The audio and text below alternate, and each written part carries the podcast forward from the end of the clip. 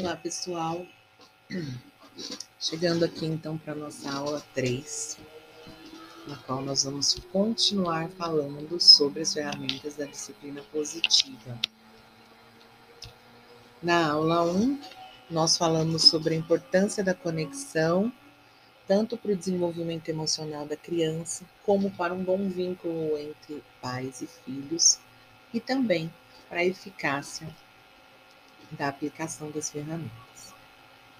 Na aula 2, eu apresentei algumas ferramentas da disciplina positiva para vocês e hoje vou falar de mais algumas outras ferramentas e no final juntamos todos os outros pontos. Se você ainda não ouviu as outras duas aulas, seria muito importante que você escutasse antes dessa terceira aqui, porque tudo vai fazer muito mais sentido se você compreender os conceitos ensinados nas outras. Então vamos lá, é sempre importante deixar claro que quando a gente fala de uma educação respeitosa, nós não estamos falando de deixar a criança fazer o que ela quiser. Muito pelo contrário, nós precisamos oferecer oportunidades para que as crianças experimentem a responsabilidade numa relação direta com os privilégios das quais desfrutam. E nós precisamos permitir que elas trabalhem lado a lado conosco, recebendo treinamento enquanto fazem as atividades e contribuem de maneira significativa para o estilo de vida da família. E quando você decidir parar de ser agressivo, parar de usar práticas punitivas, você terá que praticar novas habilidades. E você vai precisar de um tempo de treino e também um tempo para treinar a sua criança. Os adultos que se impõem às crianças usam métodos controladores e punitivos. Adultos conquistam as crianças quando as tratam com dignidade e respeito. E confiam nas habilidades que elas têm para cooperar e contribuir. Isso exige que eles usem de encorajamento e disponham de tempo para ensinar habilidades de vida essenciais. Impor-se às crianças as torna perdedoras, e perder torna as crianças revoltadas ou cegamente submissas. Conquistar as crianças significa obter sua cooperação espontânea. E é isso que nós queremos. Queremos que o seu lar seja um lugar de paz, de harmonia, que você possa curtir os seus filhos e não ficar brigando ou lutando para que eles obedeçam e cooperem. Então, vamos à nossa primeira ferramenta da aula de hoje, que é oferecer escolhas. Veja só, um dos maiores erros dos adultos é fazer exigências ao invés de oferecer escolhas. Porque as crianças geralmente respondem a escolhas e não respondem às exigências. Principalmente quando a, a proposta da escolha é seguida de você decide. Ninguém gosta de ser mandado nem adultos, nem crianças. E nós vivemos dando ordens, fazendo imposições, fazendo exigências do tipo: vá tomar banho agora, vai fazer lição de casa agora, para com isso agora.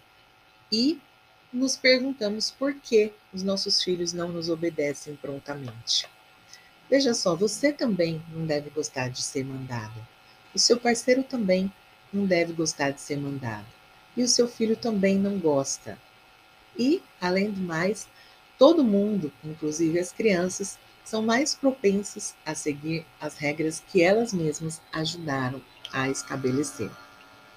Então, sempre que você envolver a criança numa decisão, ela vai estar muito mais propensa a cooperar.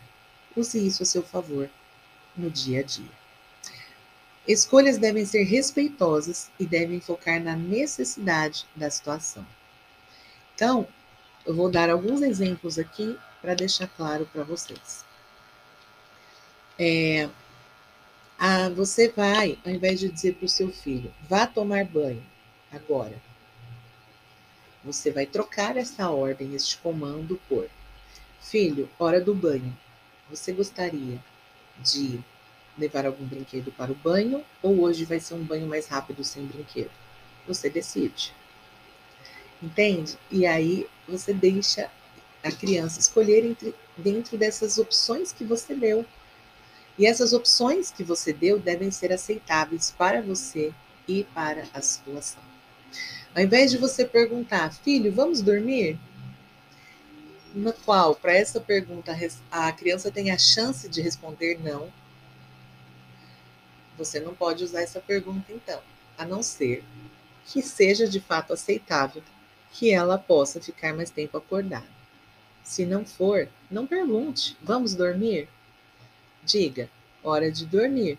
Você gostaria de ler um livro com a mamãe antes ou só conversar comigo? Percebe a diferença? Aí a criança vai escolher. Hora de dormir.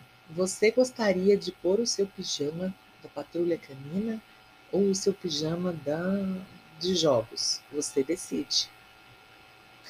Entende? Dar escolhas e acrescentar você decide depois de uma opção de escolhas é fortalecedor, porque adiciona ênfase ao fato de que a criança tem sim uma escolha. Se ela não quiser nenhuma das opções oferecidas e quiser fazer alguma outra coisa, se for aceitável, tudo bem, você pode permitir. Se não for, diga que isso não é uma das opções e repita as opções. Tá? As crianças podem não ter escolhas sobre muitas coisas, como fazer ou não a lição de casa, por exemplo. O dever de casa precisa ser feito, mas as crianças podem escolher quando querem fazê-lo. Pode escolher se quer fazê-lo logo depois da escola, ou antes do jantar, ou depois do jantar, ou na manhã seguinte, entende? Então você pode dizer, filho, você tem lição de casa para fazer. Você gostaria de fazê-lo agora que você chegou da escola ou depois do jantar. Por exemplo, se isso couber dentro da realidade da sua família. Percebe como isso quebra a disputa? E por que eu falo de disputa? Porque, como eu estava dizendo anteriormente, ninguém gosta de ser mandado. E a criança está numa fase de desenvolvimento, ela tem necessidade de autonomia e só porque você mandou, muitas vezes ela pode se opor para ela ter de fato a sensação de que tem o controle sobre a própria vida, de que pode fazer as coisas do jeito que ela quer e não do jeito que você quer. Então, não por ela ser mal, mas simplesmente porque ela também precisa de autonomia. Então, quando você muda a sua abordagem, a maneira que você fala, fala, você pode poupar muitos problemas. Muitas vezes os pais querem que os filhos cheguem da escola e vá fazer lição de casa e os filhos querem descansar e ter um tempo de conexão com os pais. E aí começam as batalhas. Você diz, vai fazer lição, e o filho diz, não quero. Você diz, vai fazer lição, e ele começa a enrolar. Você diz, vai fazer lição, quando você vê, ele está fazendo outra coisa. E aí começam as brigas, as discussões. Ah, então se você não vai fazer lição, então você não vai ver TV. E começam os castigos e as punições, que nada mais é do que uma queda de braço de ver quem pode mais chora menos. Então, já que eu sou a mãe, eu posso te castigar, posso te punir se você não fizer o que eu quero no momento que eu quero. Isso não é uma forma de educar saudável nem respeitosa. O seu filho tem direito sim de escolher acerca de muitas coisas, e até mesmo dentro daquilo que é inegociável, como fazer a lição de casa. Ele ainda pode escolher alguns aspectos dessa questão que são negociáveis, como o momento.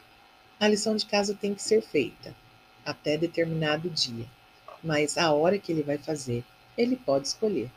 Percebe? Outro ponto. Use a frase assim que. Assim que você recolher seus brinquedos, iremos ao parquinho. Essa frase geralmente é mais eficiente do que dizer: se você recolher os brinquedos, iremos ao parquinho. Ou, enquanto você não arrumar essa bagunça, não vamos ao parquinho. Porque geralmente essas frases é, nos mostram, nos dão o tom, convidando a criança a disputar poder com a gente. É, a gente está convidando quando a gente está dando esse comando, fazendo esse tipo de exigência. É a mesma situação que eu estava explicando anteriormente. Então, olha como muda quando você diz: assim que você recolher os seus brinquedos, iremos ao parquinho e aí você se retira do ambiente. Porque quem faz questão de ir ao parquinho é a criança, não você. E essa afirmativa é ouvida pela criança como uma afirmativa gentil, porém firme, indicando o que você está disposta a fazer de acordo com algumas circunstâncias pré-determinadas. Assim que deve ser dito em um tom de voz que indica que você vai se retirar da situação até que a exigência seja atendida. Depois, você pode ficar despreocupada e deixar a criança experimentar as consequências de sua escolha. Se você se preocupar, isso vai se tornar uma competição por poder, não importa as palavras que usar. O que eu quero dizer com isso? Eu quero dizer que você não vai ficar por perto para conferir se a criança está guardando o brinquedo ou não você não vai ficar dando lembretes, dizendo coisas do tipo: eu já avisei. Se não recolher o brinquedo, não tem parquinho. Não. Você vai dizer a frase, se retirar do ambiente deixar seu filho escolher. Quando ele for até você, você pode dizer: Estou vendo que você escolheu não ir ao parquinho, caso ele não tenha recolhido os brinquedos. Então a mamãe vai tomar banho certo? Se ele disser, não, mamãe, não, eu quero ir ao parquinho sim. Então tá bom. Então, assim que você recolher os brinquedos, nós iremos ao parquinho. Percebe como você conduz a situação de uma maneira firme, sem para isso ficar precisando brigar com a criança, gritar com a criança, ameaçar, castigar. É esse o objetivo, tá bom? Ter escolhas dá às crianças uma sensação de poder, porque elas têm o poder de escolher entre uma possibilidade ou outra. As escolhas também convidam a criança a usar as suas habilidades de pensamento enquanto ela resolve o que fazer. As crianças também adoram quando as escolhas incluem uma oportunidade de ajudar. Então, ao invés de dizer para o seu filho, assim que chegar em casa, você vai lavar as mãos você pode dizer: qual é a primeira coisa que a gente faz quando chega em casa? Eu lavo as mãos ou eu tiro os sapatos? Você decide. Percebe a diferença? Certifique-se de que as escolhas que você está oferecendo são adequadas ao desenvolvimento e que todas as escolhas que você oferece são opções com as quais você se sente confortável. Quando seu filho quiser outra coisa, você pode dizer que essa não é uma das escolhas e repetir as opções disponíveis.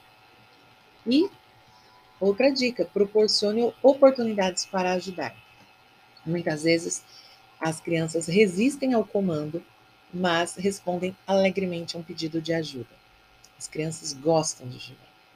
Então, ao invés de dizer assim, hora de ir para o carro, você pode dizer, é, você gostaria de levar as chaves do carro para mim? E aí seu filho vai ficar feliz em ajudar. Então, atividades que poderiam facilmente se tornar batalhas por poder podem ser oportunidades de riso e proximidade se você usar a sua criatividade. Então, hoje mesmo pare e pense: que coisas você poderia mudar na sua abordagem com o seu filho? Em que momentos, ao invés de dar um comando, você pode pedir a ajuda dele? Em que momentos, ao invés de dar um comando, você pode oferecer escolhas para ele? Isso já vai fazer uma enorme diferença no seu dia a dia. Uma outra ferramenta é fazer perguntas que estimulam a curiosidade. Em vez de dizer o que a criança deve fazer, envolva nas decisões. Descubra o que ela pensa, como ela percebe. E as perguntas que estimulam a curiosidade são uma maneira de fazer isso. Perguntar: Qual livro você quer ler? Como devemos nos preparar para a escola? O que falta para você ficar pronto para ir à escola? Quando a gente dá espaço para que as crianças é, escolham e explorem as consequências de suas escolhas, convida as crianças a pensar por si mesmas. Isso é muito importante, para que elas aprendam a focar em soluções ao invés de focar nas consequências. E isso é uma habilidade muito importante para a vida. Nós queremos crianças que saibam pensar por si mesmas. E se a gente ficar toda hora contando para a criança o que aconteceu, o que causou, o porquê, como a criança deveria se sentir, o que a criança deveria aprender, o que ela deveria fazer a respeito, nós não estamos estimulando o pensamento crítico. Então, é muito mais respeitoso e encorajador quando perguntamos e damos a oportunidade da criança pensar o que causou, o que aconteceu, como ela se sentiu, o que ela aprendeu, que ideias ela tem para resolver o problema e até mesmo o que ela pode usar uh, do que ela aprendeu para evitar problemas futuros. Então, use perguntas do tipo: o que você estava tentando realizar? Como você se sente sobre o que aconteceu? O que você aprendeu com isso? Como você pode usar o que aprendeu no futuro? Que ideias você tem para soluções agora? O objetivo também das perguntas que estimulam a curiosidade é entrar no mundo da criança e entender o mundo do ponto de vista dela. Isso, inclusive, é um ponto muito importante para conseguir estabelecer conexão com a criança, lembra? Então, pergunte: quando sua criança bater ali a mão sem querer derrubar o copo de água, diga: opa, o que, que você precisa fazer para lidar agora com essa água que, que caiu? Ao invés de dizer, olha lá, o que, que você fez? Também não presta atenção, deixa o copo na beira da mesa. Além de você estar sendo um tanto quanto agressiva e estar criticando, o que leva a criança a se sentir envergonhada, humilhada, porque errou, né? E, e ela passa a duvidar da própria habilidade, da própria capacidade, certo? Críticas e humilhações, elas sempre ferem a autoestima da criança e ela pode passar a se sentir uma desastrada ou em algum aspecto incapaz por causa desse erro. Ela não ajuda também a criança a pensar na solução do problema. Lembra na aula passada quando eu disse que nós temos grande dificuldade na nossa cultura de lidar com os erros? E que nós precisamos enxergar os erros não como algo terrível que ocorreu, mas sim como uma grande oportunidade da criança aprender com aquilo que ela fez? Pois é, justamente, tá? Então a gente vai ver os erros como oportunidade de aprendizado. Então, quando o seu filho bate a mão no copo sem querer derrubar água, você não vai é, criticá-lo pelo feito. Você vai permitir que ele aprenda com o feito. Inclusive deixando pensar o que ele pode fazer para secar a água e deixá-lo fazer. E não você fazer por ele e limpar por ele, percebe? Quando os irmãos estão brigando, você pode dizer: Como você e seu irmão podem resolver esse problema? Ao invés de tomar partido e dizer quem está certo, quem está errado, Hum? Assim você favorece que as crianças pensem por si mesmas e resolvam os próprios problemas. Olha como isso é educativo. Ao invés de você ficar brigando para o seu filho pôr casaco, né? No frio é um terror para as mães, porque é aquela briga do põe o casaco. Você pode dizer: o que, que você tem que colocar antes de sair lá fora no frio? Hum? Outra dica aqui, aproveitando o gatilho aqui do frio. Assim que você colocar o seu casaco, nós iremos ao parquinho. Filho, hoje está frio. Você quer pôr o seu casaco preto ou o vermelho antes de sair? Dê escolhas. Percebe como muda? Muito bem. Se seu filho tem que fazer lição de casa e ele não quer, ao invés de você ficar se indispondo com ele, brigando com ele, diga: qual é o seu plano para deixar a lição de casa pronta? E ouça a proposta da criança. E se for uma solução aceitável, deixe ela decidir por si mesma e arcar com as consequências do que ela escolheu, sem acrescentar humilhação ou crítica, sem dizer depois, eu avisei. Se você tivesse me escutado, essa lição de casa já estaria pronta. E coisas do tipo, porque não há necessidade disso. Quando a gente humilha e critica, a gente diminui a autoestima da criança, ao invés de encorajá-la a aprender com os erros, a refletir e aprender com as consequências daquilo que ela escolheu. Ok? Muito bem, seguindo aqui, vamos falar sobre fazer acordos. Por que muitas vezes as crianças não cumprem os acordos que fazemos com elas? Porque na maioria das vezes nós chegamos e dizemos o que tem que ser feito e no final adicionamos: Você concorda? E aí a criança é, responde sim, e na hora de cumprir o acordo, ela se nega. Por quê? Porque na nossa maneira autoritária de dizer, nós não deixamos espaço para discussão. A criança simplesmente ela precisa concordar conosco para que ela consiga aquilo que ela quer. Então, o que, que eu estou dizendo com isso? Assim, vou dar um exemplo para deixar mais claro. Filho, vamos fazer um combinado? Ó,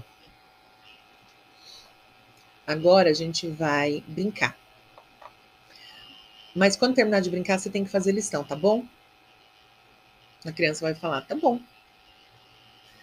Agora me diga, isso foi um acordo? Isso foi um acordo de verdade?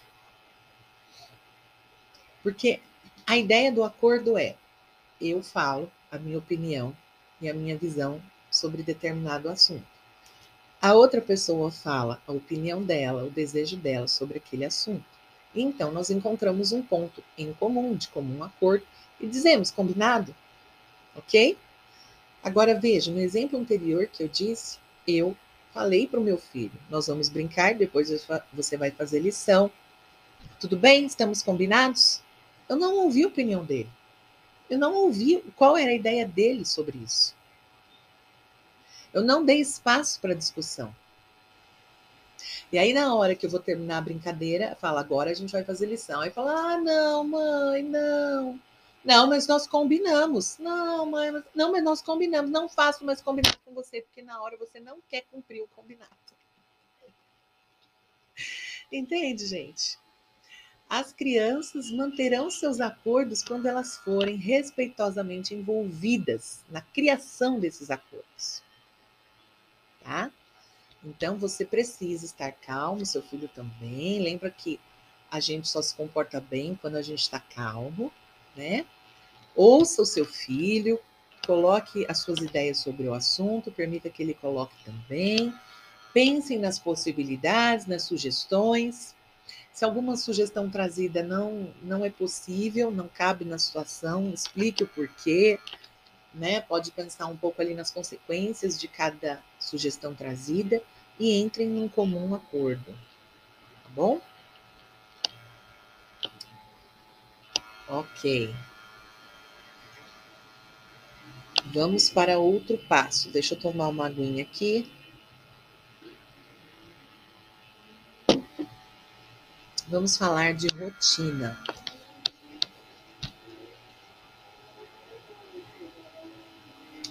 Rotina é muito importante, tá? Por quê? Porque através da rotina, a criança tem previsibilidade do que vai acontecer no dia dela, do que é esperado dela, e isso traz segurança, tá bom? Outra coisa, quanto mais a criança faz por si mesma, mais capaz e encorajada ela se sente. Então, tudo que seu filho já tem idade para fazer por conta própria, deixe-o fazer. Isso é uma ótima maneira de você ensinar responsabilidade. É uma ótima maneira dele perceber quão capaz ele é de cuidar de si mesmo e de contribuir para a vida em caminho.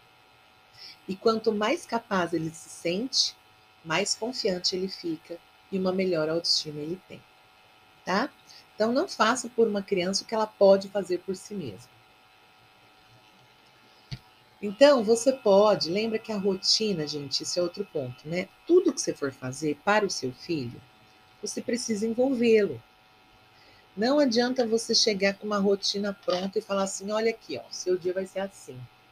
Primeiro você vai acordar, depois você vai tomar café, depois você vai fazer. Não. Filho, olha, são, vamos sentar aqui, vamos organizar seu dia.